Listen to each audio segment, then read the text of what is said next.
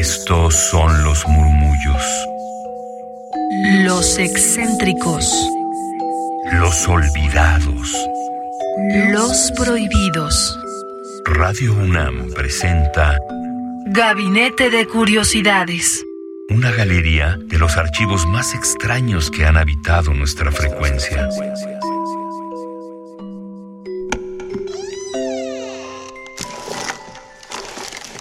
Experimentación sonora.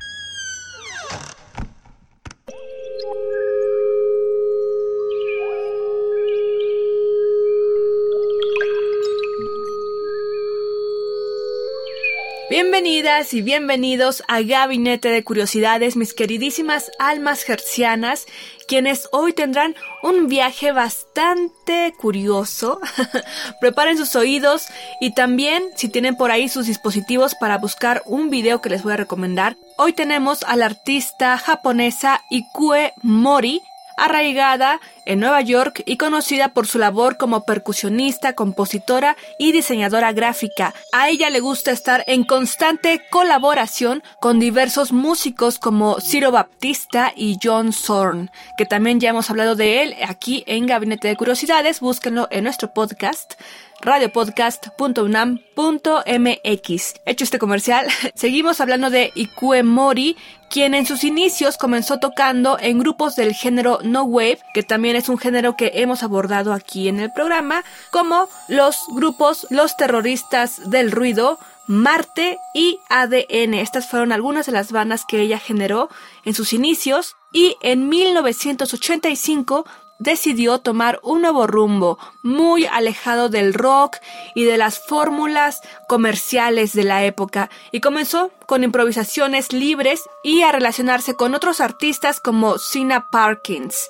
En 1986, Mori formó un dúo con su bajista vocalista Luli Shioi y grabaron el disco Poison Petal, esto en 1989 y posteriormente con el trío compuesto por ella, Cindy Cole y David Garland, quienes generaron este álbum The Words of Love en el 89, como les comentaba, y que fue de corte completamente experimental. Y es ahí donde se puede ir viendo los intereses profundos de Mori, quien a la fecha, con 67 años, sigue experimentando con las posibilidades de la música y el audiovisual. En los años 90 del siglo pasado, se dedicó a la creación de paisajes sonoros surrealistas. Su primer álbum en solitario fue Painted Desert en 1995, pero, sin embargo, su carrera se ha consolidado por llevar sus creaciones a la realidad a través de muchos proyectos, del trabajo en colectivo, generando así múltiples dúos, tríos y agrupaciones para generar álbumes que cada uno tiene sus particularidades y es lo que le gusta y el constante movimiento, la constante creación y experimentación en los géneros, poder moverse fluidamente y dar una nueva propuesta. Lo que hoy escucharemos es una pieza basada libremente en una sección de la gran epopeya del Mahabharata indio Bhima Swarga. El cielo de Bhima, lo podemos traducir, y les recomiendo ampliamente que puedan ver el video de esta pieza ya que está pensada como un audiovisual. Sin embargo, el sonido puede apreciarse de forma independiente como hoy lo haremos aquí. Y si nos siguen en Twitter arroba gabinetec-bajo, podrán tener la liga directa para el video y también seguir la pista de lo que mencionaremos. Como les comentaba, Ikue Mori, entre muchas cosas, es diseñadora gráfica y con ello ha entrado en el mundo del audiovisual, por lo que para esta pieza utilizó pinturas murales de la corte de Kertagosha del siglo XVIII en Bali para crear un rompecabezas de colores, figuraciones y distorsiones completamente visuales. Se los recomiendo y les invitamos también a adentrarse en esta epopeya de la India, Bhima Swarga, que cuenta la historia de la excursión de Bhima al infierno, llamado Naraka en sánscrito, para rescatar las almas de sus familiares y escoltarlos al cielo de los dioses. Después de luchar contra huestes de demonios malvados y también bondadosos, Vima y los hermanos Pandava deben enfrentar a la violenta oposición de dioses, quienes, aunque respetan la resolución del héroe de cumplir su promesa, pues ya lo saben, no pueden tolerar tal inversión del orden establecido de las cosas. Así que Vima finalmente muere en el cielo, pero recupera la vida y la gloria y recibe el Amrut, que es el elixir de la inmortalidad. Esto fue un resumen de lo que es esta epopeya, así que les invitamos a que la sigan de forma literaria y también en esta interpretación libre de una forma audiovisual de Mori. Así que síganos en Twitter, arroba gabnetc para poder ver la pieza completa. Aquí ya saben que tenemos solamente un fragmento y que es la que nos ha estado acompañando de fondo en este espacio y ahorita ya dejaremos que pueda continuar de forma independiente. Pero antes de ello, en esta pieza van a notar el sello de Mori. Para quienes ya la conozcan y para quienes no puedan irse adentrando en su música, ya que ella es una experta de las percusiones y también de las alteraciones electrónicas.